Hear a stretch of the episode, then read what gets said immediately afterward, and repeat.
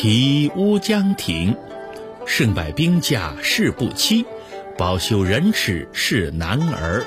江东子弟多才俊，卷土重来未可知。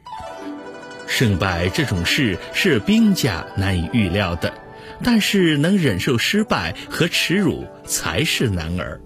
江东的子弟人才济济，如果项羽愿意重返江东，可能还会卷土重来。